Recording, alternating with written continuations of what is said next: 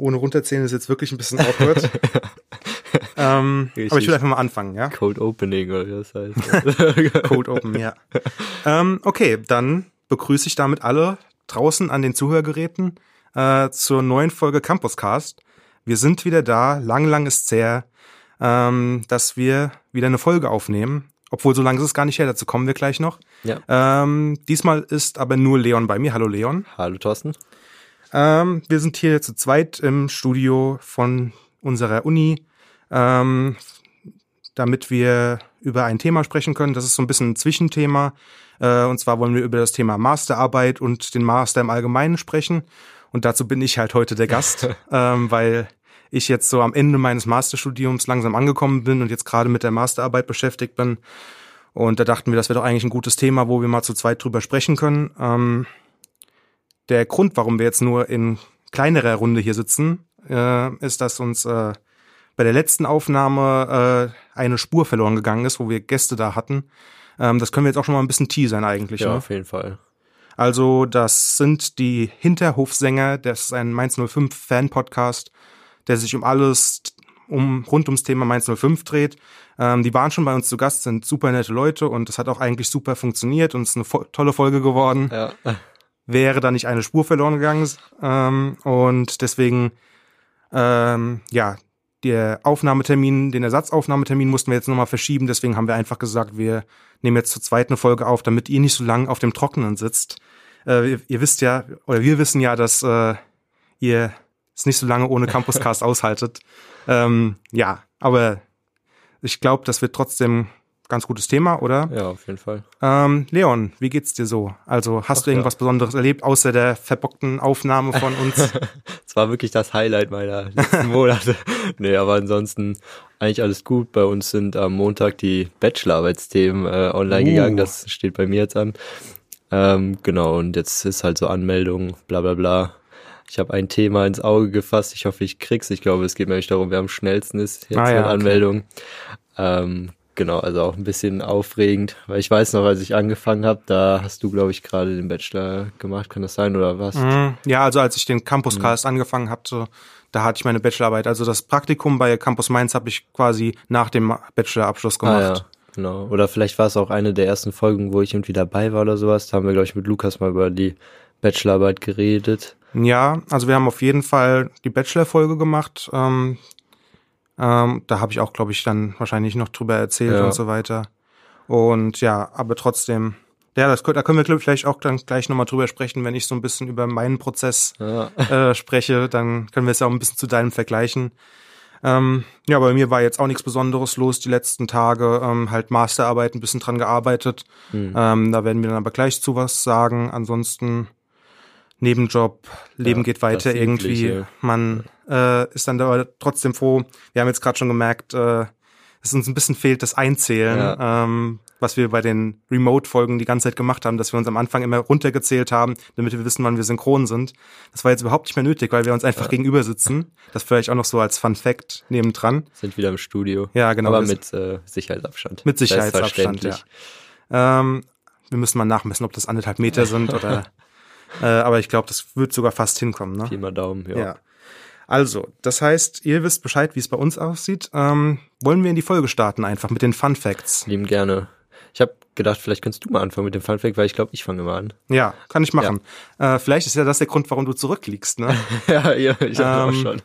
Nicht mehr so präsent, wenn Ja. man neue Ja. Taktik. Weil ich weiß auch nicht so genau, warum ich führe. Also normalerweise sind meine Fun Facts nicht so gut. Ähm, aber vielleicht noch vorneweg. Ähm, wir haben nämlich diesmal gedacht, weil äh, wir keinen Gast da haben oder ähm, niemanden da haben, der abstimmen kann, wer jetzt den besseren Fun Fact geliefert hat, äh, machen wir es diesmal so, dass äh, ihr in unsere Instagram Story oder in die Instagram Story von Campus Mainz gehen könnt und da abstimmen könnt, was der bessere Fun Fact ist. Vielleicht seid ihr auch gerade wegen dieser Story hier angekommen, deswegen da wäre dann ein herzlich willkommen fällig. Ähm, ansonsten könnt ihr abstimmen und das wird dann natürlich auch ins offizielle Ranking einge eingebaut. Ähm, aktuell steht es 3 zu 2 für mich, wenn ich das richtig sehe, hier in unserem Pad. Ähm, und ja, mein Fun Fact Einreichung für diese Woche ist die folgende. Und zwar, also es kann sogar sein, dass es äh, die Leute mitbekommen haben, weil es ein bisschen im August durch die Medien gegangen ist. Äh, und zwar gab es im äh, August einen äh, italienischen Universitätsabsolventen äh, Giuseppe Paterno und der ist äh, 96 Jahre alt. Und er ist der älteste Sta Student in Italien jedenfalls. Ähm, und er wollte immer als Kind studieren, aber die Familie war halt einfach ein bisschen zu arm und konnten die Ausbildung nicht bezahlen. Da hat er einfach mit 93 nochmal angefangen zu studieren hat das Studium einfach durchgezogen. Der musste jetzt sogar in der Corona-Zeit, musste sich äh, Computerskills beibringen, damit er äh, überhaupt teilnehmen konnte. Und das habe ich so ein bisschen als Anlass genommen, auch zu sagen, da kann man sich ein bisschen Zeit mit dem Studium lassen. Wenn der Mann es noch mit 96 schafft, dann schaffen wir es vielleicht auch noch mit Mitte, Ende 20 oder Anfang 30 oder in welchem Alter ihr auch immer seid, da draußen. Ja, ich habe das, ähm, glaube ich, auch mitbekommen. Das war auch in so vielen Zeitungen. Ne? Ähm, aber hatte der dann, hat der den Bachelor dann wahrscheinlich gemacht? Ja, genau. Das, ähm, ja, das war auch noch in den Artikeln, die ich jetzt dazu gelesen habe, stand sogar, dass er überlegt, noch den Master dran zu hängen. Das fand ich dann auch ganz witzig, äh, dass das einfach, äh, das war dann, er hat, ich glaube, er hat sogar sowas gesagt wie, meine Mutter ist 100 Jahre alt geworden, also habe ich noch vier Jahre. da kann man noch den Master machen, so ungefähr. das fand ich aber auch einfach eine beeindruckende Geschichte ja. und andererseits aber auch ein bisschen Hoffnung dafür, dass es nie zu spät ist zum ja. Studieren und äh, dass man sich keine Sorgen machen muss, wenn man mit 25 jetzt wie in meinem Fall noch nicht mit dem Master fertig ist. Dass man auch ohne Abschluss 96 Jahre alt werden kann. ja, ich glaube, das ist sowieso möglich. Also. Okay, ja. Ähm, also mein Fun Fact oder Fact ähm, der Folge ist, dass, also ich wusste vorher, das glaube ich nicht so. Also hier kriegt man ja die Noten für Bachelorarbeit, Masterarbeit, auch ähm, Klausuren, das ist ja alles relativ ähnlich. Also in diesen 1,0, 1,3, 1,7 bla bla bla. Und dass das aber in ähm, Großbritannien nicht so ist, da gibt's für das Masterstudium, also ich nehme an, es ist dann auch fürs Bachelorstudium, wobei vielleicht ist es auch nur fürs Masterstudium, ähm, nur drei Notenstufen. Und zwar ähm, also Pass, Bestanden, Merit ähm, mit Auszeichnung und Distinction mit besonderer Auszeichnung. Und das ist dann, also mit besonderer Auszeichnung ist schon ab 70 Prozent, das ist dann vergleichbar mit Summa Cum Laude.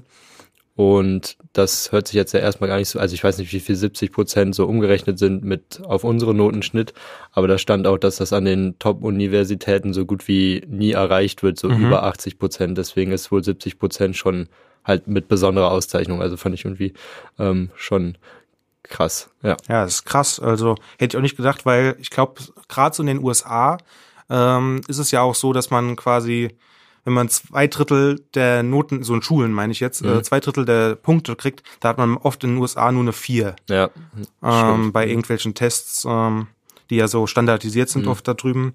Ähm, von daher wundert es mich jetzt auch ein bisschen, dass man dann so gut sein, oder dass man gar nicht so viele ja. Punkte erreichen muss, um dann Summa Cum Laude zu bekommen. Was aber natürlich dann anscheinend sehr, sehr schwer ist, wenn das nicht so ja, viele Leute schaffen. Ja. Oder ja. auf der anderen Seite, also wenn 50 Prozent dann bestanden ist, also wenn es dann von 50 zu 70 Prozent ist, dann ja, also gar nicht mal dann auch irgendwie im Vergleich nicht so viel. Also wenn dann der eine hat so bestanden mit 59 Prozent und der andere hat mit 70 Prozent und wie so Marco Laude, das ist auch ein bisschen fies irgendwie. Ja. Aber, ja, ja, okay. Nee, aber es ist krass, also. Ja. Aber also man hört natürlich so diese Begriffe Cum laude, Summa Cum laude, mhm. hat man schon gehört, aber was dann quasi direkt dahinter steht oder was, was das bedeutet dann quasi, weil zum Beispiel ähm, gibt ja auch bei uns jetzt, also ich nehme an, dass es in den USA, in England auch genauso ist, dass es ähm, da dann tatsächlich äh, ja auch Masterarbeiten gibt, wo es ja keine Punkte wirklich zu vergeben gibt, weil das ja alles Interpretationen sind mhm. und so weiter. Ähm, da frage ich mich, wie das denn da geregelt ist. Wenn man jetzt irgendwie in meinem Fach könnte man jetzt nicht ja. sagen, äh, wie viele Punkte ich gemacht hätte, sondern man kriegt halt einfach eine Note gesagt, weil der Dozent das so einschätzt, ja. dass man, äh, dass man die Note verdient hat mit dem, was man geleistet hat. Also interessant, wie das dann mhm. unterschiedlich doch ist. Also da stand auch noch, dass das ähnlich wie im deutschen Jurastudium, wo man halt irgendwie anscheinend auch selten mal über 80 Prozent schafft. Mhm. Ähm, also das war mir auch nicht so bewusst. Also klar, dass Jura ein schwieriges Fach ist, so, das war mir schon bewusst. Aber dass es tatsächlich auch wohl hier ähm, zu Lande gar nicht mal so einfach ist, da so eine Top-Note zu kriegen. Ja. Ja. Also das ist schon ja, ganz schönes, ganz schöne Anforderung so im Vergleich zu anderen Fächern, ja. Auch zu meinem eigenen. Ja, also so, bei ja. mir genauso, ja. Hm. Also wie gesagt, dann ähm, Abstimmung erfolgt diese Folge über Instagram. Genau, also wir hoffen, dass da zahlreich Leute mitmachen. Natürlich wird dann auch die der Soundbite quasi von unseren Funfacts auch in die Folge reingepostet. Das heißt, es können auch Leute abstimmen, die nicht die Folge gehört haben, aber wir hoffen natürlich, dass mhm. viele von euch, die jetzt quasi sowieso zugehört haben, dann nochmal in die Instagram-Story reingucken und eine Abstimmung abgeben. weil ihr uns natürlich dann am besten kennt und das Ja. einschätzen könnt, wer jetzt wirklich den besseren Fun Fact abgeliefert hat. Mal gucken, ob es jetzt du wirst, nur weil du als letztes äh, vorgelesen hast. Wir müssen uns da, glaube ich, wirklich abwechseln, damit, damit da alles neutral gewertet wird. Okay, ja. Dann äh, würde ich sagen, leiten wir über ins Hauptthema. Mhm. Und da, wie gesagt, also Masterarbeit, beziehungsweise Thorstens Masterarbeit. Ja. ähm, genau, ich habe gedacht, am besten stellst du dir mal vor, was du überhaupt studierst, welchen Master du gerade machst. Ja, also ich mache gerade einen Master of Arts in Kulturanthropologie. Das habe ich auch in meinem Bachelor studiert ähm, und ich habe auch schon mal beim Vorlesungspodcast über meine Bachelorarbeit gesprochen, falls das noch jemanden interessiert. Äh, da war ich, das war mein erster Auftritt in einem Podcast überhaupt. Äh, also verzeiht mir, falls ich da noch sehr nervös war. Das war nämlich sehr, sehr aufregend. Ähm, also ja, also das Fach kenne ich schon relativ lange jetzt, ähm, quasi fünf, sechs Jahre, solange ich hier an, in Mainz studiere. Und ähm, ja, und da habe ich jetzt quasi in diesem Sommer das Kolloquium absolviert. Ähm, und jetzt bin ich quasi so kurz davor anzumelden. Jetzt äh, fehlen noch so ein paar Schritte. Da, da bin ich jetzt auch wegen Corona ein bisschen spät dran. Für mein, mein Gefühl einfach. Also es gibt da niemanden, der mir Stress macht. Aber für mein Gefühl bin ich ein bisschen spät dran. Äh, aber das kann man halt auch ganz gut erklären, damit dass halt Corona aktuell die Arbeit Ja. ein bisschen schwieriger macht als, äh, glaube ich, normalerweise. Und ja, aber da bin ich jetzt quasi so dran. Und ähm, ja, ich weiß nicht, soll ich auch direkt das Thema sagen oder? Ähm, ja, klar. Also ich hatte als nächsten Punkt, welches Thema du hast, also auch wie du darauf gekommen bist, vielleicht auch, Mhm. ja, wie und wann, seit wann das so ungefähr steht, wann du, ja, genau. Ja, also ähm, dann, dann hole ich dafür vielleicht ein bisschen weiter aus. Also ähm, wir hatten in, ich glaube sogar im ersten Mastersemester hatten wir einen Kurs, wo uns so verschiedene Themenbereiche der Kulturanthropologie äh, im Jahr 2019, 2020 quasi aktuelle Themenbereiche vorgestellt wurden. Und da waren dann halt verschiedenste Themen aus verschiedensten Fachbereichen von verschiedenen Leuten damit, aber es gab halt immer eine Sitzung zu einem Thema. Äh, Und ein Thema da war Verschwörungstheorien. Und das war halt schon das interessanteste Thema irgendwie. Ähm, da ging es dann in dem Fall um einen Text äh, äh, von Ingo Schneider, glaube ich, zum, The zum Thema 9-11 und den Verschwörungen darum und so die diese ganze Kultur, die dann quasi diese 9-11 Truther sind, die dann denken, da ist dann eine große Verschwörung dahinter. Ähm, und ich dachte, das wäre ein super Thema und ähm, habe dann schon so länger drüber nachgedacht, über welche Verschwörungstheorie sich lohnen würde, mal zu schreiben. Und ähm, ja, da hatte ich ein paar Ideen. Irgendwie Flat Earther ist ja so ein klassisches Thema irgendwie. Und äh, irgendwie Elvis lebt noch. äh, John F. Kennedy wurde von der CIA ermordet und so. Das sind ja die Klassiker. Ähm, aber ich bin da immer so jemand, ich äh, interessiere mich halt irgendwie schon so ein bisschen für tagesaktuellere Sachen. Deswegen bin ich ja auch so ein bisschen über Campus Mainz in Richtung Journalismus gegangen. Ähm, und die aktuell bekannteste oder wichtigste Verschwörungstheorie in meinen Augen ist halt die QAnon-Verschwörung. Ähm, das ist eine Verschwörungstheorie, die besagt, dass es einen äh, quasi, dass es einen Deep State hinter der US-Regierung gibt, also dass die US-Regierung auch nur so äh, Marionetten sind quasi und dieser Deep State auch einen Kindermissbrauchsring betreibt. Und dieser Kindermissbrauchsring, ähm, da sind halt viele Stars, viele Politiker, viele reiche Leute involviert. Und davon kriegt die Normalbevölkerung laut dieser Verschwörungstheorie eben nichts mit. Und eingebunden ist das Ganze halt in die Präsidentschaft von Donald Trump, der, weil die Verschwörungstheorie quasi besagt, dass Donald Trump versucht, diesen Ring aufzulösen und dass alle Handlungen, die er macht, also jedes rassistische Geschwätz, jede, jede unpopuläre Entscheidung, die er auf nationaler und internationaler Ebene trifft, eigentlich nur dem dient, diesen Kindermissbrauchsring aufzulösen. Und er wird quasi so als Held dargestellt. Und das Interessante ist, dass ähm, also die diese Theorie stammt daher, dass äh, eine anonyme Person, die sich Q genannt hat ähm, oder die Q genannt wird, ähm, quasi als Insider aus dem Weißen Haus angeblich äh, Infos liegt darüber, was Donald Trump gerade macht, um diesen äh, Missbrauchsring aufzuklären oder aufzulösen. Ähm, und diese Posts von Q wurden schon mehrfach widerlegt. Die sind nicht zustande gekommen. Der hat also Sachen vorhergesagt wie äh, am 23.11.2019 wird Hillary Clinton verhaftet. Sie ist bis heute nicht verhaftet worden. Und deswegen sollte es eigentlich einfach sein, diese Posts zu äh, diskreditieren und einfach, dass es einem klar wird, da, da ist nichts Wahres wirklich dahinter. Vielleicht ähm, gibt es irgendwelche Teilelemente die, davon, die, die wahr sind, aber daran wird sich dann so festgehangelt und es werden aber immer weitere Erklärungen gefunden, die immer wilder werden, warum das jetzt so mhm. nicht stattgefunden hat. Also es musste quasi für jedes Mal, dass eine Vorhersage falsch war, mussten die äh, Anhänger dieser Verschwörungstheorie sich quasi überlegen, äh, was, ähm, warum das so war und wie dieses Geschehen und auch die weltlichen, also die gesellschaftlichen Geschehnisse da reinpassen. Und ja, diese Verschwörungstheorie habe ich mir so ein bisschen rausgepickt und jetzt ist die halt gerade durch die Corona-Zeit äh, in Deutschland auch aufgetreten zum ersten Mal. Die war relativ lange, war die so USA-spezifisch, weil das halt sich auch sehr, sehr auf Donald Trump zugeschnitten war und Donald Trump in Deutschland und auch im Rest der Welt eigentlich nicht so beliebt ist, mhm. dass man ihn quasi als Held verkaufen könnte. Ähm, aber das sieht man jetzt langsam halt auch in Deutschland. Ich weiß nicht, ob du das, äh, oder das hat man wahrscheinlich hat das jeder mitbekommen, mhm. als da dieser Reichstag gestürmt wurde ja. vor ein paar Wochen.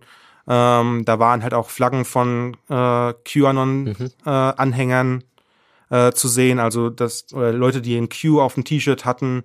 Ähm, das, da, damit zeigen die halt einfach nur, wir sind da auch mit dabei und äh, das zeigt halt auch einfach, wie diese Corona-Geschichte dann auch denen hilft, quasi ihre Verschwörungstheorie da einzubauen und dann ähm, zu verbreiten, quasi in diese Narrative, die diese Anti-Corona-Demonstranten da irgendwie verbreiten.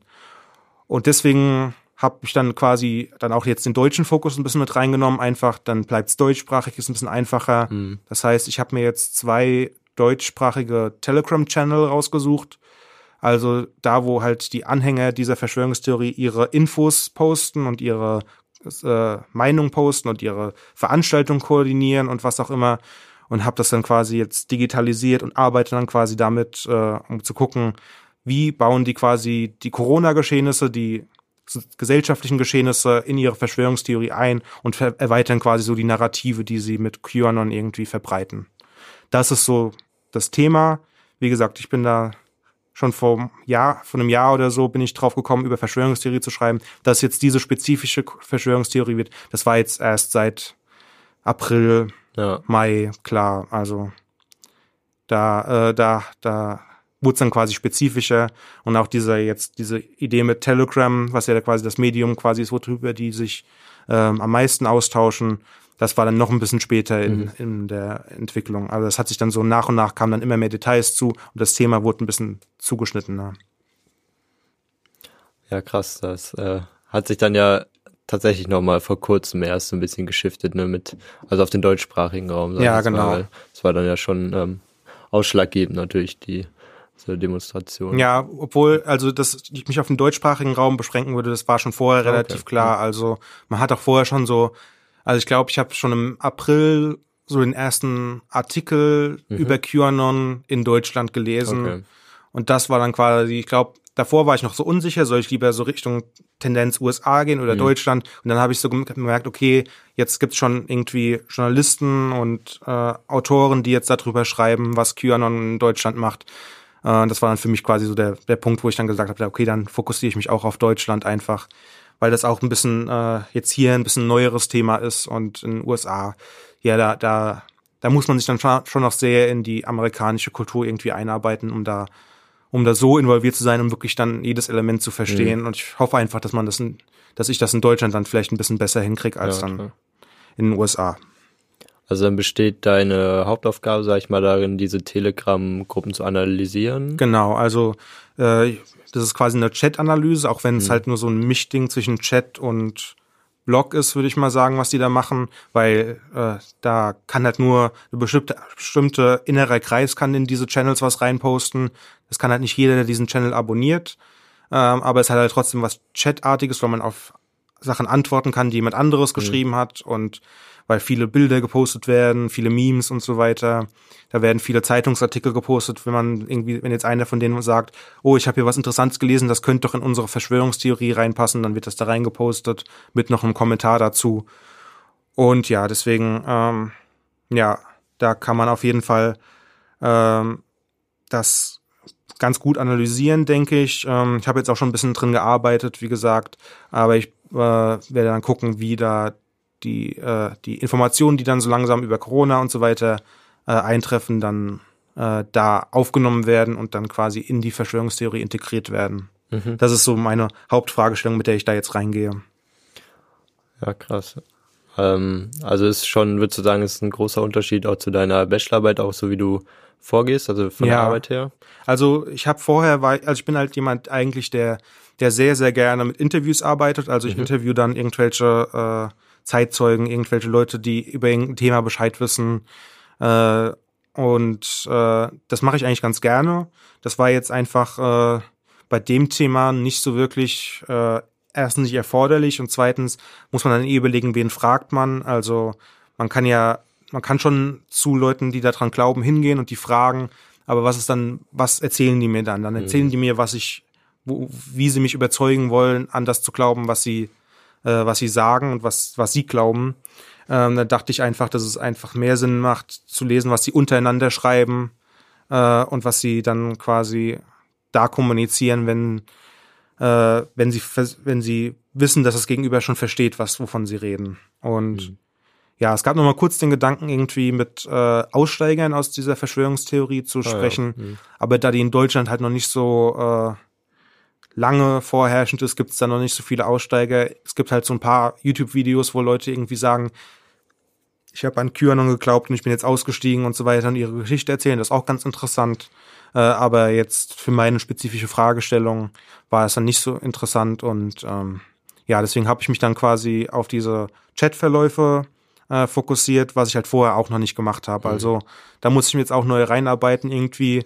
Aber ich habe es dann jetzt im Endeffekt ist es nicht so großartig anders wie Interviews zu analysieren. Nur halt, dass du nicht die äh, Informationen aus der Person rausgefragt ja. hast oder so, sondern einfach, dass äh, du quasi ein Datenmaterial hast und das dann äh, analysierst. Aber im Prinzip ist es nicht so großartig anders. Es war jetzt nur, dass äh, jetzt anstatt diese Aufgabe zu haben, die Interviews zu koordinieren, muss ich mir halt jetzt aussuchen, okay, wo kriege ich jetzt die Informationen her, wo kriege ich mein Datenmaterial her, wie viel Datenmaterial mhm. brauche ich und so weiter. Es war halt schon ein bisschen anders, aber am Endeffekt jetzt, wenn es jetzt an die wissenschaftliche Seite geht, ist es gar nicht so groß anders. Und also rein praktisch, wenn du dich beziehst auf die Chats, also wie ähm, machst du das dann am Ende in der Arbeit? Hast du einen riesigen Anhang, wo du dann tausend Screenshots hast? Oder, ähm? Also das ist tatsächlich so, äh, das, da habe ich mich ein bisschen geärgert, äh, weil ich war ich habe tatsächlich viele Screenshots zuerst mhm. gemacht und bin dann hab gescrollt, äh, ich habe sogar so Scrollshots gemacht, die man ja mittlerweile auch machen kann. Mhm. Ähm, und dann so eine Woche später habe ich gesehen, dass man eine Desktop-Variante von Telegram kann man einfach die Chatverläufe exportieren. äh, und dann habe ich einfach das gemacht. Das war einfach mhm. wesentlich einfacher. Ähm, das heißt, ich habe jetzt einen riesen Berg. Ich muss das halt noch, musste das dann halt noch ein bisschen runterkürzen, weil das waren, glaube ich, mehrere tausend Seiten Chatverläufe irgendwie und das ähm, krass. Ja. Das macht dann auch keinen Sinn irgendwie. Mhm. Das, also es wird einfach so viel Zeit kosten, mich da durchzuarbeiten. Äh, wenn ich vielleicht schon Beispiele oder interessante Sachen schon in weniger Seiten finde, einfach.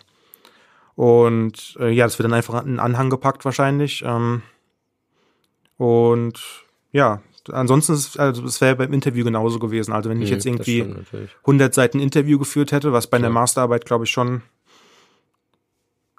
ich weiß nicht, ob das zu wenig wäre oder ja, könnte schon sogar sein, dass es ein bisschen wenig wäre. Und äh, stattdessen habe ich dann halt ein paar hundert Seiten mhm. vielleicht äh, Chatverläufe, die ich dann halt durchgearbeitet habe. Ja. Und ja, aber es wird dann ein langer Anhang, aber das ist, glaube ich, relativ normal, einfach bei einer mhm. Masterarbeit in unserem Fach. Und ähm, also in welchem Stand, äh, ist das richtig? Oder äh, in welchem ja, Standpunkt bist du gerade vom äh, der Arbeit? Also hast du schon angemeldet, hast du einen Betreuer, also hast du angefangen zu schreiben? Betreuer habe ich. Ich habe mhm. jetzt noch nicht angemeldet ähm, weil halt meine Quellenarbeit noch nicht abgeschlossen ist, also gerade die Arbeit mit den Chatverläufen ja. da. Ähm, und mein Betreuer hat halt gemeint, bestenfalls meldet man erst an, wenn man die Klar. Arbeit schon abgeschlossen hat. Und deswegen, ich hoffe, dass, es, dass ich dann damit bald durch bin, dass ich dann auch bald anmelden kann. Ähm, aber ja, das, äh, das heißt, ich bin jetzt gerade auch dabei. Ich bin auch noch dabei, halt Literatur zu dem Thema zu lesen. Mhm. Das mache ich halt so ein bisschen parallel. Ähm, hab, ich habe so eine Literaturliste mir zusammengebaut und ich mache dann alles grün, was ich schon gelesen habe und so. Und die wird jetzt langsam immer grüner, aber die, da sind noch so ein paar gelbe, gelbe äh, Streifen drin, die muss ich dann noch irgendwie in grüne verwandeln. Ja. Ähm, aber das ist so mein Stand gerade. Ich hätte am liebsten halt schon angemeldet, das habe ich vorhin ja schon mal angedeutet, dass ich am liebsten schon äh, weiter wäre, aber das ist halt im Moment ein bisschen schwierig wegen der BIP-Situation und so, mhm. dass man sich halt jeden BIP-Besuch quasi planen muss und dass man immer sagen muss, okay, jetzt bin ich, äh, muss ich um, bestenfalls um acht Uhr morgens aufstehen, damit ich spätestens um neun in der BIP bin, damit ich äh, spätestens bis, äh, bis zehn angefangen habe, wirklich intensiv ja. zu arbeiten und dann macht die äh, Philosophie, äh, Philosophikum BIP äh, äh, die macht dann einfach schon um 15 Uhr zu. Total, also ja. hat schon bestimmt ihren Sinn, aber ich habe auch gedacht, das kommt ja bald auch auf mich zu und da habe ich auch echt ja. ähm, ziemlich wenig Lust drauf, weil so zu Hause arbeiten ist halt echt immer noch, also es gibt ja, haben wir auch schon mal in anderen Fällen mhm. drüber geredet, Leute, die das gut können. Ähm, ich bin echt ein Fan, in der WIP zu arbeiten ja. und halt, also wenn man jetzt nur von 9 bis 15 Uhr dann hat man auch jetzt noch diesen Slot, also man kann jetzt nicht irgendwie, wenn man abends merkt, man hat nochmal einen Schub, genau. in die Bib gehen. Also früher hatten die ja echt, ich glaube, bis 22 Uhr oder 24 Uhr sogar auf. Ähm, ja, ja, so in der Prüfungsphase auf jeden ja. Fall bis 24 Uhr und dann äh, dann konnte man ja auch wirklich, also wie du sagst, wenn man abends nochmal eine Idee bekommt oder so, konnte man nochmal hinfahren. Oder selbst wenn man jetzt irgendwie sagen würde, äh, ja, ich habe vormittags Arbeit und Eben, dann bin ja. ich irgendwie gerade eh wach und bin eh motiviert und bin eh gerade äh, quasi auf einem Level, wo ich sagen kann, mhm. ich kann jetzt Arbeit leisten irgendwie, was man am anderen Tag vielleicht nicht hätte, weil es gibt ja gute Tage und es gibt schlechte Tage irgendwie. Und dann, äh, ja, dann kann man halt in die Philo-Bib jedenfalls nicht gehen im Moment. Und das finde ich halt gerade, weil man da, da kann ich schon am besten arbeiten, weil da sind die Bücher, die ich brauche und so weiter. Ähm, ich habe jetzt, war jetzt auch schon ein, zwei Mal in der GFG-Bib, ähm, da kann man ja länger bleiben. Ja. Äh, aber ja, das, das geht auch mal, aber am liebsten bin ich halt schon der Philobib einfach. Und das geht halt im Moment ein bisschen schlecht, deswegen, deswegen und halt wegen der ganzen Situation drumherum äh, bin ich jetzt halt noch nicht, habe ich noch nicht angemeldet. Ursprünglich war halt mal mein Plan. Eigentlich war mein Plan, glaube ich, ja, ich glaube, so während dem Semester war noch mein Plan, dass ich Mitte August anmelde, mhm. damit ich quasi vor Weihnachten noch fertig werde. Und jetzt haben wir schon äh, 1. Oktober, ja. also ähm, da kann man sehen, wie weit ich quasi zurück bin. Aber mir macht halt ein bisschen Hoffnung, dass zum Beispiel jetzt die Kommilitonen, mit denen ich zusammen jetzt im Master-Kolloquium war, auch noch nicht alle angemeldet ja. haben. Das heißt, äh, da von der Seite bekomme ich jetzt relativ wenig Druck. Von meinen Eltern bekomme ich relativ wenig Druck. Mhm. Von meinem Dozenten bekomme ich relativ wenig Druck. Aber äh, ich mache mir da schon ein bisschen Druck, dass ich jetzt quasi schon, sagen wir mal, ein paar Wochen, ein, zwei Wochen mhm. anmelden kann. Und ähm, vielleicht nochmal, wenn du anmeldest, wie viel Zeit hast du dann? Äh, ja, das sind äh, knapp vier Monate quasi. Ja. Also äh, wenn ich nochmal drüber nachdenke, das ist also ziemlich genau, man muss das Doppelte schreiben von der Bachelorarbeit und man hat auch doppelt so viel Zeit im Grunde. Also wenn ich jetzt quasi im August, äh, sagen wir 21. August angemeldet hätte, dann wäre ich am 21. Dezember äh, mit der Zeit am mhm. Ende gewesen. Und wenn ich jetzt am 21. Oktober anmelde, dann ist es halt der 21. Ja. Februar quasi. Hm. Und doppelt so viel wie im Bachelor heißt bei dir? 60 Seiten. Okay, ja. Also 60 Seiten plus minus 10 Prozent. Ich habe jetzt auch schon von Leuten gehört, die äh, quasi abgegeben haben mit 100 Seiten. Hm. Da kann man jetzt auch drüber diskutieren, ob das fair ist, ob jemand mit 100 Seiten genauso viel bewertet wird wie jemand mit 60 Seiten.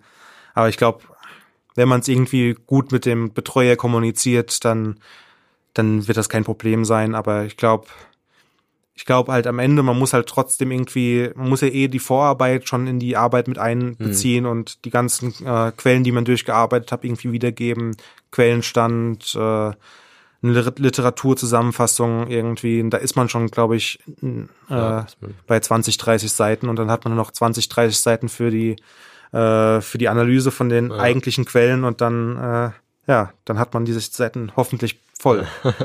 also ich habe jetzt nur noch nicht so viel, also äh, ein paar Sätze habe ich jetzt schon geschrieben, mhm. einfach um schon mal in den Modus reinzukommen irgendwie.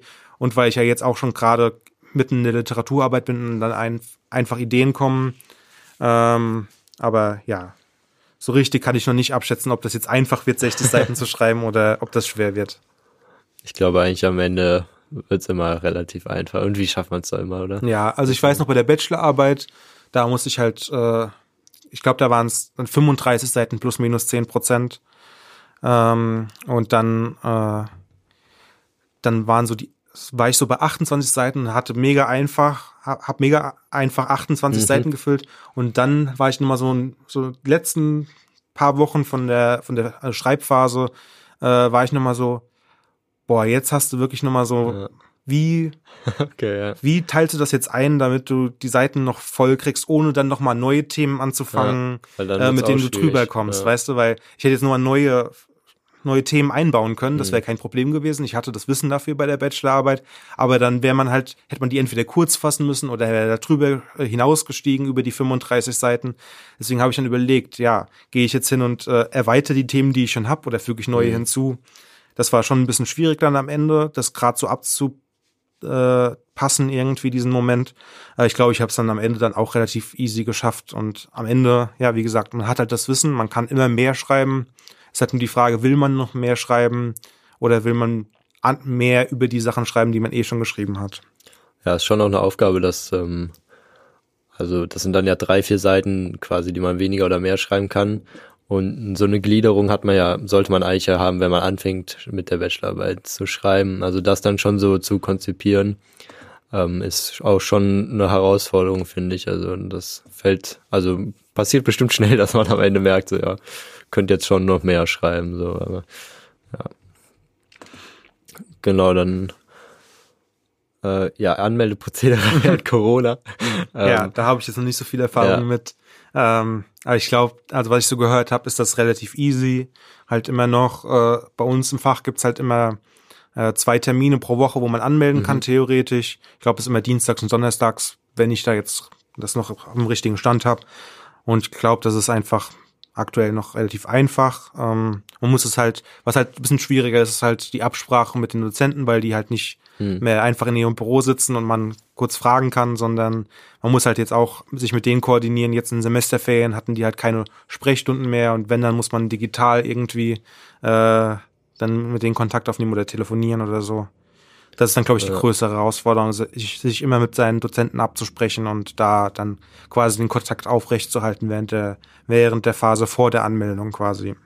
Ja, das ist schon, ähm, würde ich sagen, deutlicher Unterschied zu jetzt der Bachelorarbeit, also auf jeden Fall in meinem Fachbereich, weil wir haben jetzt tatsächlich ein Datum, an dem angemeldet wird. Naja. Ähm, ich glaube, davor war es vielleicht also ich war schon mal in einer Sprechstunde letztes Semester, vielleicht auch vorletztes, so wo Corona noch nicht abzusehen war. Mhm. Ähm, da hieß es mal, es gibt zwei Termine im Wintersemester, also quasi einen dann bis Weihnachten und einen dann ab Weihnachten so ungefähr. Also jetzt gibt's nur noch einen bis Weihnachten. Und das finde ich auch äh, sportlich. Also so, ich habe auch noch so ein paar Veranstaltungen jetzt im Semester, die werden dann in der ersten Hälfte wahrscheinlich erstmal auf Eis gelegt. Also ich weiß nicht, wie viel ich dann da machen werde. Mhm. Halt mit den anderen Sachen, die man halt so nebenbei noch hat. Ähm, Arbeit etc. Aber ja, bin ich mal gespannt, wie das ja. so abläuft. Und ja, ich habe dann zwei Monate Zeit genau, muss auch 30 Seiten oder 35 schreiben, wie du gesagt hast, halt ja. so die Hälfte. Oh. Ja, also bei uns ist es halt, ich glaube, ähm, gerade so ein Bachelor, da bekommt man so ein bisschen äh, den Eindruck vermittelt von manchen Dozenten, dass man ein bestimmtes Datum äh, an einem bestimmten Datum anmelden soll, so ungefähr. Die, die nennen das Anmeldekorridore, quasi mhm. äh, so zwei Termine sind das, glaube ich, wo man anmelden sollte.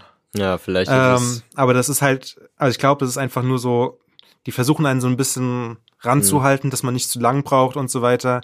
Ähm, das ist bei uns im Master vielleicht auch wegen Corona, vielleicht waren da die Dozenten ein bisschen entspannter und haben auch gesagt, ja, lasst euch Zeit und arbeitet erstmal richtig und so weiter. Ähm, aber gerade im Bachelor hat man schon so ein bisschen das ist keine Pflicht und das steht auch nicht in der Prüfungsordnung und so, okay. hm. sondern das ist einfach nur so der, äh, der, der starke Hinweis, an diesem Termin hätten wir gerne, dass ihr anmeldet. Ähm, das hat dann aber bei uns auch, haben die wenigsten gemacht. Ähm, ich war da, war ja noch mit am frühesten dran und ich war, glaube ich, drei, vier Wochen hm. nach diesen Anmeldekorridoren dann mit meiner Anmeldung dran. Also von daher, ich glaube, ähm, für die Dozenten und so ist es schon irgendwie die Wunschvorstellung, dass alle am gleichen Termin ab, äh, anmelden, weil die dann natürlich auch sich auf die ja. Arbeit einstellen können und so.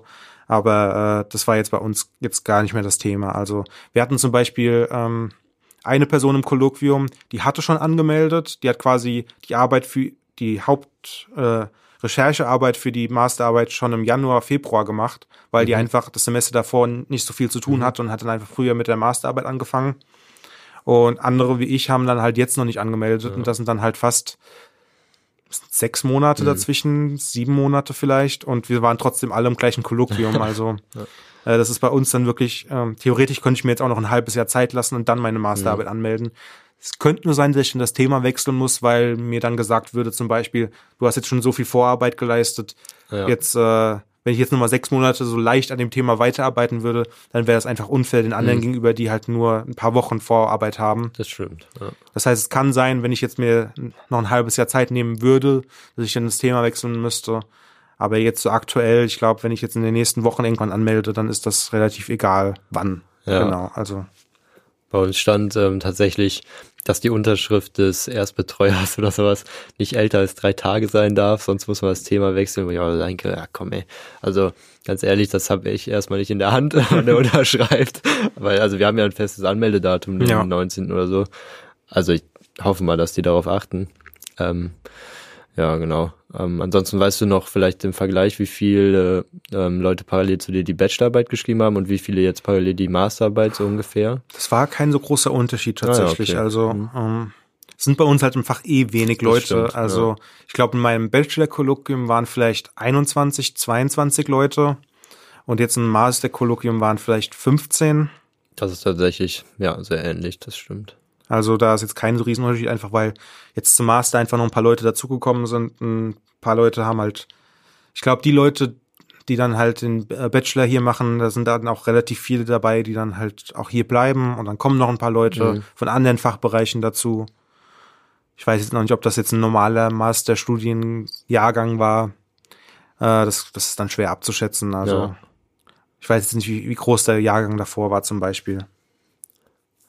Aber es glaube ich, immer so in dem Bereich grob. Ja. Also vielleicht mal, vielleicht mal 15 Hm. Leute mehr, aber äh, nicht viel mehr. Also jetzt nicht, dass dann irgendwann in einem Semester mal 60 Leute Ja. in den Kolloquien sitzen. Ich glaube, das wird einfach nicht vorkommen. Und hast du schon äh, Pläne für danach oder denkst du soweit noch nicht? Ja, man muss da schon so ein bisschen drüber nachdenken. Ist natürlich äh, äh, schwierig zu sagen, einfach weil zum Beispiel ich habe ich hab mir gesagt, solange ich das Abgabedatum noch nicht weiß, brauche ich auch noch gar keine Bewerbung rausschicken, Ja. weil ich kann ja jetzt nicht sagen, irgendwann 2021 hätte ich gerne einen Job bei euch, äh, sondern ich sage jetzt einfach, nach der Anmeldung wird dann auch mal so ein Wochenende dann für so Bewerbungen und so Mhm. raus äh, äh, drauf rauslaufen. Ähm, ansonsten ja, so prinzipiell äh, will ich halt schon so irgendwie was äh, im Medienbereich machen. Ähm, wenn sich irgendwie die Möglichkeit ergeben würde, auch irgendwas mit Podcast zu machen, mega gerne. Ja, ich glaube, das ist jetzt auch so eine Sache, wo ich jetzt einfach mehr Erfahrung habe als so der normale Ja. Medienbewerber, so so Leute, die jetzt sich dann vielleicht eher auf Print oder auf äh, Social Media konzentriert haben oder Leute, die mit Film irgendwas gemacht haben. Die haben dann da Vorteile, wenn es um die Themen geht, aber ich habe halt ein bisschen Vorteile bei Podcasts, weil ich jetzt schon an mehreren Podcasts beteiligt war und jetzt den Podcast alleine hier Ja. mache ich jetzt auch schon zwei Jahre, über zwei Jahre. Das müssen dann erstmal andere Bewerber auch schaffen, irgendwie einen Podcast zwei Jahre am Laufen zu Mhm. haben. Und ja, wenn das möglich wäre, dann wäre das meine Priorität A quasi, das wäre die erste Priorität. Ähm, äh, aber ansonsten, ich habe auch schon drüber nachgedacht, nochmal ein Volontariat zu machen irgendwie, weil das ja so quasi der, der Einstieg Ja. in den Journalismusbereich wäre und man dann, dann auch verschiedene Bereiche so kennenlernt und das äh, ist dann aber, glaube ich, gerade bei den großen Institu- Institutionen wie ZDF, ARD, dritte Super Programme, irgendwelche großen Zeitungen da, die haben natürlich auch mega viele Bewerber. Und da weiß ich dann nicht, ob ich dann quasi mit meinen Skills äh, so raussteche, dass ich dann ein Volontariat da bekomme. Und ich weiß halt nicht, ob ich dann quasi so auf irgendwie eine Lokalzeitung, ob ich da drauf Lust hätte. Das weiß ich noch nicht. Ich bin auch tatsächlich, äh, wäre ich jetzt dem Ganzen auch nicht abgeneigt, nochmal irgendwie, ich habe ja mein Auslandssemester in Schottland gemacht, Mhm. das hat habe ich jetzt auch äh, nie losgelassen und da hätte ich auch drüber nachgedacht, da mal irgendwie nochmal eins, zwei Jahre, jetzt nicht für den Rest meines Lebens, aber Mhm. irgendwie nochmal so eins, zwei Jahre hinzugehen. Aber das ist natürlich jetzt mega schwierig, weil am 1.1. äh, Brexit kommt äh, und man dann jetzt noch nicht so genau weiß, wie dann die Einwanderungsregeln sein werden. Aber das ist auch noch so eine Option quasi, die ich mir offen halte, aber das werde ich dann halt erst irgendwie im Januar wissen, wie es dann aussieht, ob das möglich ist, ob das vielleicht sogar einfach. Ich habe irgendwann mal hab ich so eine ähm, so eine Übersicht gesehen, äh, welche Qualifikationen man haben muss, damit im neuen Großbritannien ohne EU man ein Arbeitsvisum bekommt. Und das waren schon relativ hohe Echt? Hürden Ja. irgendwie so. Äh, und da, da, da habe ich mir schon gedacht, oh, selbst mit meinem Master wird das schwer. Hm. Und da bin ich ja eigentlich ein ausgebildeter Wissenschaftler. Ja. Das kann man also, das kann man jetzt nicht äh, einfach wegwischen. Aber trotzdem habe ich dann so diese Liste angeguckt und habe so hab's schwer gefunden zu gucken, äh, rauszufinden jetzt, wie welches davon, welches Kriterium davon erfülle ich jetzt quasi, Mhm. um da reinzukommen. Vielleicht ist es nochmal anders, wenn man schon quasi einen festen Job vor Ort hat, quasi, dass man, Stimmt, ja. dass wenn man, wenn ich jetzt von Deutschland aus einen Job mir suchen würde, dass ich Mhm. dann vielleicht auch schneller ein Arbeitsvisum bekomme. Aber wie gesagt, das ist jetzt wegen Brexit. Wenn jetzt ein Hard Brexit am 1.1. kommt, dann wird es nochmal schwieriger. Das ist alles noch nicht so sicher, aber das wäre eine Option für mich auf jeden Fall. Äh, das würde ich eigentlich ganz gern machen, aber ja, ob das gehen wird, das, das sehe ich dann irgendwie im Januar, Februar und so. Und dann bin ich auch eigentlich erst fertig mit der Masterarbeit. Aber einen akademischen, akademische Laufbahn, also den Doktor dranhängen, so wie es der Daniel.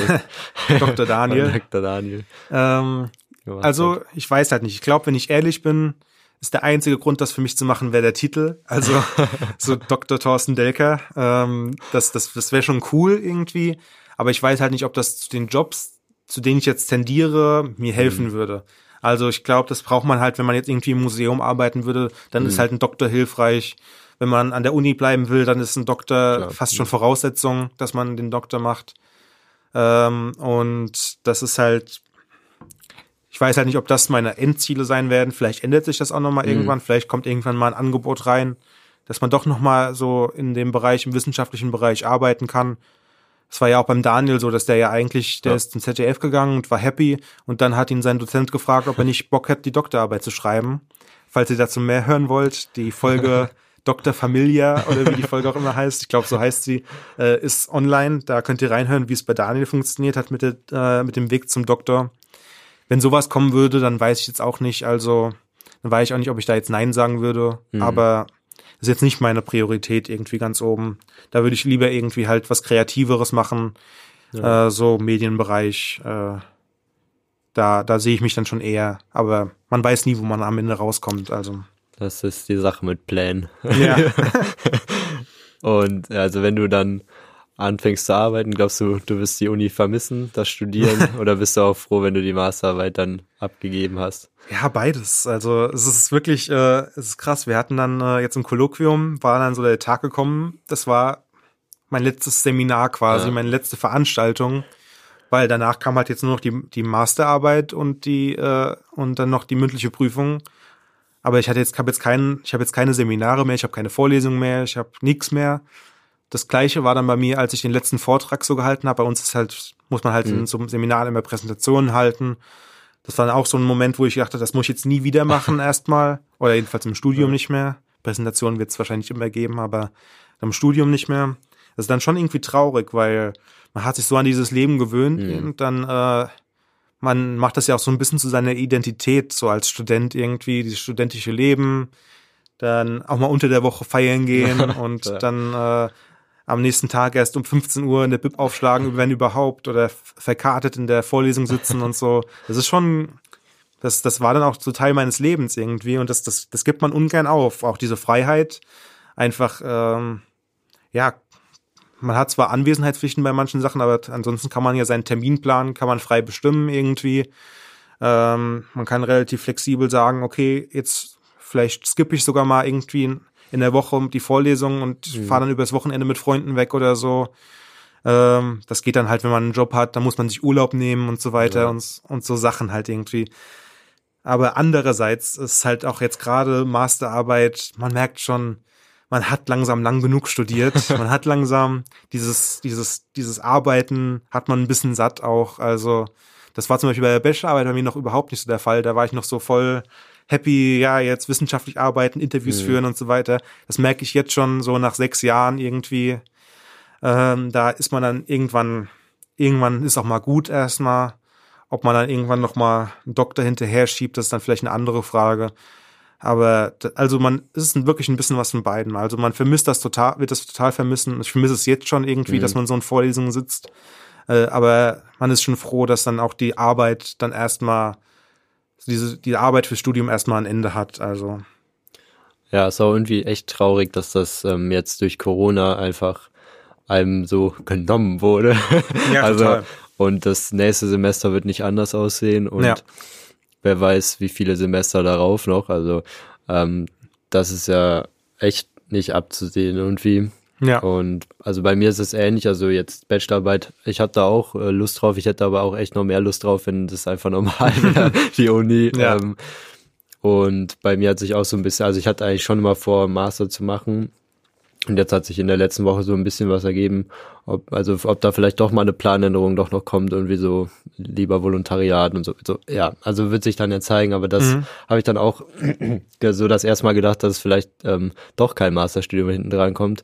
Und das wäre jetzt auch irgendwie schon schnell dann irgendwie, auch ja. wenn ich ja noch ein ganzes Semester vor mir habe, ähm, so ähm, dann wäre es im Nachhinein doch eine kurze Zeit gewesen, so drei Jahre Studium und ähm, davon ein Jahr quasi zu Hause gesessen, das ja, Studium. Stimmt. Ähm, ja, schon, also das ist immer so ein bisschen natürlich Melancholie, ja.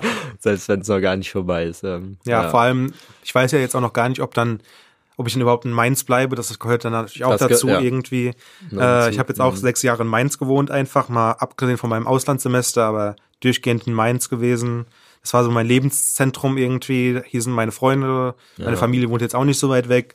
Und es kann halt jetzt genauso gut sein, dass jetzt irgendwie, dass ich einen Traumjob in Berlin oder in Hamburg oder Klar. irgendwo finde. Oder vielleicht tatsächlich noch mal ein, zwei Jahre nach, nach Schottland gehe.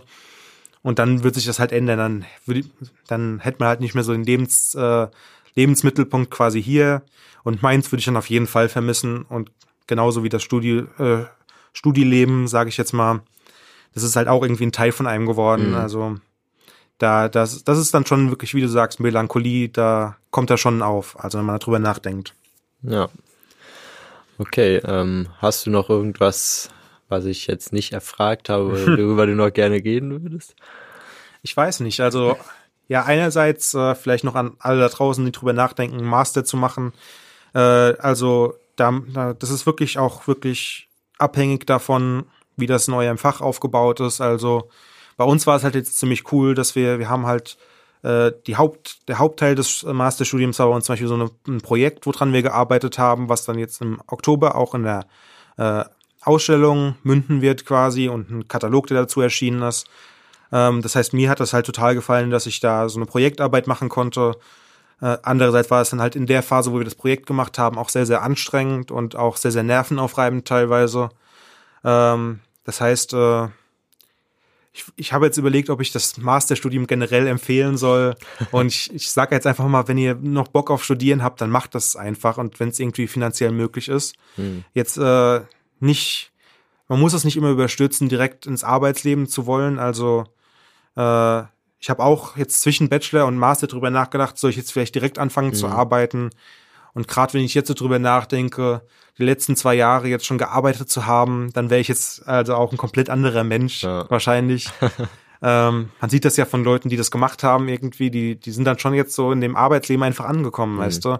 Ich habe Freunde, die haben dann vor zwei Jahren gesagt, ja, ich bin fertig mit dem Studium, gehe in einen Job und ja, das sind jetzt auch so, man sieht das halt, dass die dann jetzt auch nicht mehr nicht mehr immer können, wann sie wollen, nicht mhm. mehr immer alles so machen können. Also wenn ihr es irgendwie finanzieren könnt, äh, dann und euch Studieren noch Spaß macht, dann, dann würde ich schon machen. Man muss dann nicht immer direkt sagen, ab ins Berufsleben, ihr müsst jetzt äh, äh, 9-to-5-Job mäßig irgendwie direkt äh, einsteigen, ihr müsst jetzt äh, ihr müsst ein Za Steuerzahler werden, so ungefähr, was uns ja, was uns die Gesellschaft ja manchmal so ein bisschen aufzwingen will. Äh, wenn man Bock auf Studieren hat, dann kann man auch einfach nochmal einen Masterstudiengang dranhängen. Also glaube, das wird dann auch nicht so, also man macht ja was Sinnvolles auch im Endeffekt. Mhm. Man kann so ein bisschen diesen, äh, diesen Lifestyle so ein bisschen fortführen und man verplempert aber nicht seine Zeit, weil man ja trotzdem irgendwie auf was hinarbeitet, was dann am Ende der Masterabschluss ist. Ist dann vielleicht unnötig, wenn man Master abbricht nach zwei Jahren oder so. Aber das bestenfalls passiert das ja den Leuten nicht. Also ja. so generell empfehlen kann ich es natürlich nicht, weil jeder anders ist und jeder Viele haben vielleicht auch einfach keinen Bock mehr auf Studieren nach. Für die ist dann einfach nur wichtig gewesen, den Abschluss zu haben und dann haben sie den Abschluss Hm. und dann sind sie happy. Für mich war es dann aber trotzdem, glaube ich, das Richtige, auch wenn ich auch wenn ich zwischen Bachelor und Master drüber nachgedacht habe, schon mit dem Studieren aufzuhören, aber ich glaube, es war dann doch das Richtige. Ja, dann das doch ein, Das Wort zum Sonntag. ein ja. schönes letztes Wort zum Hauptteil. ja.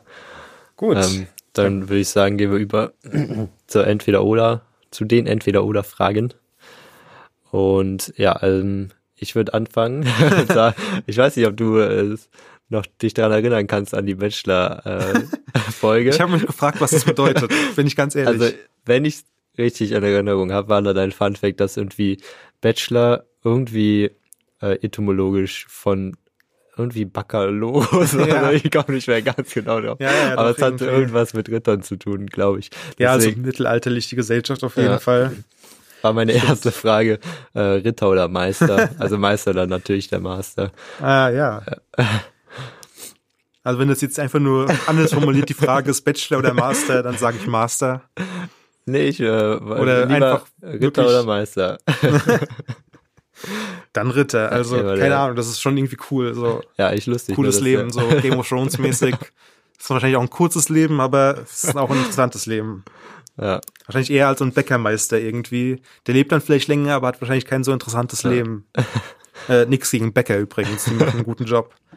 sollte man nochmal um, äh, umdenken, ob man nicht lieber den Bachelor als die höhere Auszeichnung vergeben will. Ja. Oder einfach, einfach in Ritter und Meister umbenennen. So. Dann werden vielleicht Leute einfach Ritter. Weißt du, haben dann plötzlich mehr Leute einen Bachelorabschluss, niemand mehr einen Meisterabschluss, weil alle nur noch sagen wollen, ich bin Ritter.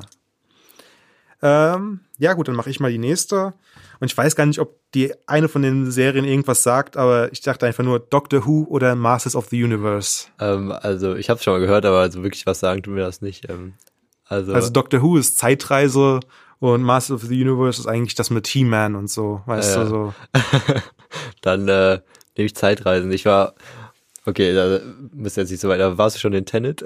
Nee, noch nicht. Also hat ja, hat ja nichts mit Zeitreisen zu tun, so richtig, aber ähm, ja, lohnt sich. Zerbricht man sich den Kopf drüber.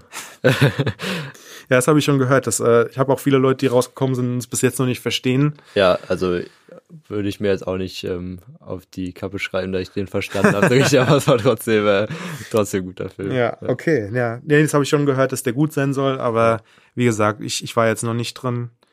Ich weiß nicht. Manchmal, manchmal, jetzt ist es ja so, dass quasi jeder in den Tenet reingeht. Und ich habe jetzt so das Gefühl, dass das einfach so oft empfohlen wird, weil es der einzige Film ist, der existiert quasi. Und dann bin ich mir so ein bisschen zurückhaltend, das dann auch da reinzugehen, Ja. wenn es die einzige Option ist. Ich habe lieber so die Auswahl und dann habe ich lieber Bock auf den einen und keinen Bock auf den anderen Film. Mhm.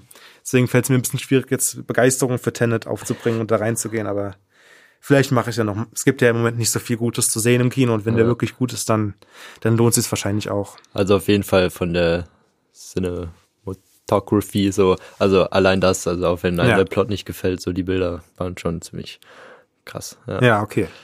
Willst du die nächste Frage stellen? ähm, ja also Master- oder Bachelorarbeit, die Antwort kannst du am besten geben, würde ich sagen, da kann ich noch Ja. nicht so viel anmaßen. Und einfach nur, also für mich war der Spaß bei der Bachelorarbeit größer bisher. Also äh, vielleicht ändert sich das auch noch, wenn ich so wirklich im tiefen Schreibmodus drin bin oder so. Aber wenn ich jetzt so denke, so dieser dieser Berg Masterarbeit, der wirkt dann schon nochmal irgendwie größer als der Berg, den man vor Ja. der Bachelorarbeit vor sich sieht. Ähm, die Bachelorarbeit hat mir eigentlich relativ viel Spaß gemacht dann am Ende Mhm. und äh, die Interviews zu führen und so. Deswegen würde ich jetzt Bachelorarbeit sagen, einfach nur vom Spaßfaktor her. Ja. Ich habe auch nochmal, hast du empirisch, hast du gearbeitet während der Bachelorarbeit? Ja, ne, Mhm. Ja. also ist dann ja qualitativ so. Oder? Ja, genau. Weil das habe ich auch jetzt ähm, nochmal gedacht, wenn man ähm, quantitativ arbeitet mit diesen Online-Umfragen, oder hätte ich echt Angst, dass mir da am Ende die irgendwie die Ant also dass da nicht genug Leute drauf antworten. Ja. So, boah, das ist auch schon ja. Nee, heavy. bei uns im Fach ist wirklich fast immer qualitativ. Mhm. Also quantitativ ist echt eine Ausnahme und da musst du schon, da musst du schon eine gute Idee haben, die Mhm. sich dann quasi damit umsetzen lässt. Also, oder die sich dann nur quantitativ umsetzen lässt. Es ist einfach die Art und Weise, wie bei uns gearbeitet wird. Einfach so auf kleinem, kleinen Skala irgendwie, auf einer kleinen Skala werden dann Forschungen gemacht und dann nicht so großgesellschaftlich irgendwie versucht, dann Ja. irgendwie was rauszufinden. Würde mir, glaube ich, auch eher liegen. Sowas wie Interviews, das, ähm, ja. Ja. Gut, ich habe jetzt auch noch ein äh, Master-Meister-Wortspiel und ich weiß gar nicht, was so die Antwort darauf wäre eigentlich. Äh, Master of Arts oder Deutscher Meister. ja also Meister zu sein, das hat bestimmt auch was. Also, also ich weiß, wobei ich weiß nicht so, also man kann dann halt selber Lehrlinge irgendwie oder die so die Ausbildung machen, ne? Ja, aber es ist interessant, wie du das schon verstehst, weil ich, ich habe so ein bisschen auch an Sport Deutscher Meister so, okay. gedacht. Ah ja, irgendwie. nee, da habe ich überhaupt nicht dran gedacht. Ah, ja. So Deutscher Meister im, ja natürlich im, noch besser. im Bowling oder so, Ja. weißt du? habe jetzt nicht mehr so an Fußball gedacht, sondern einfach so, Mhm. hättest du lieber so einen random deutscher Meistertitel, so, dass du so irgendwie in deinen Tinder-Bio reinschreiben kannst, ja, ich bin übrigens deutscher Meister im äh, Fliegenfischen oder so. Oder hättest du lieber so Master of Arts, damit du, äh, damit du bei den Jobs punkten kannst oder so. Ach so, ja, so hatte ich eigentlich gar nicht gedacht. Ja, ein deutscher Meister zu sein, dann das ist natürlich auch was. Ja. Dann wären wir ja schon fast super Überleitung zu der, der nächsten Folge wahrscheinlich. Oh, stimmt, ja. Ob, ob. Mainz 05 deutscher Meister wird, hört ihr in der nächsten Folge. Äh, Ähm, ja, mal gucken. Äh, die haben ja jetzt auch schon den Trainer entlassen, da werden wir Ja, das mit dem drüber sprechen. Also ich freue mich wirklich auch auf die nächste Folge, Ja. weil die, also die erste Folge, die erste Aufnahme war schon gut, aber jetzt ist da glaube ich echt nochmal mehr Feuer drin. Ja. Es kann sein, dass es eine reine. Sportfolge oder reine Fußballfolge wird. Dafür entschuldigen wir uns vielleicht jetzt schon mal, aber ja. Und eigentlich musst du jetzt die letzte Frage Ja. mir stellen. Genau. Ähm, Doktor oder endlich arbeiten? Und ich glaube, Stand jetzt bin ich endlich arbeiten. also dann auch endlich mal, man will ja auch irgendwann mal Geld verdienen, wenn Ja. man ganz ehrlich ist. Man, man ist so die ganze Zeit so sparsam und versucht irgendwie die Kosten klein zu halten. Mhm. Und irgendwann will man vielleicht mal auch ein Gehalt haben, mit dem man irgendwie auch mal was machen kann. Also man kann zwar sparen, auch als Studenten, kann dann sich auch mal was gönnen irgendwie. Aber ja, nee, ich will jetzt, ich glaube, nach dem Master ist dann erstmal endlich arbeiten angesagt. Optimalfall wäre jetzt, wenn du Medizinstudent wärst, weil dann wäre das. Ja, wenn. Beides. Wenn. Ja. Ähm, aber gut, das war's dann eigentlich schon mit unserer Folge.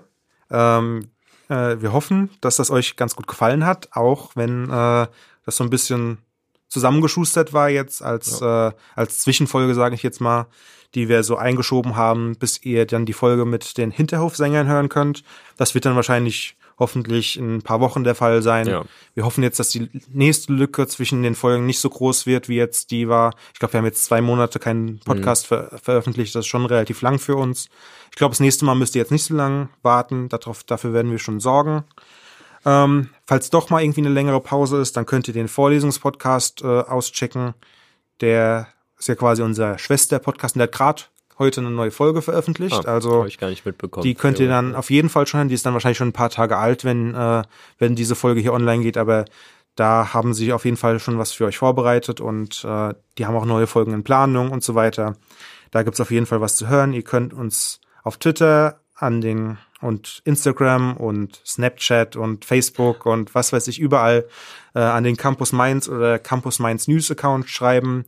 Äh, macht bitte bei der Abstimmung mit, die wir auf Instagram dann Ja. machen zum Funfact des Tages.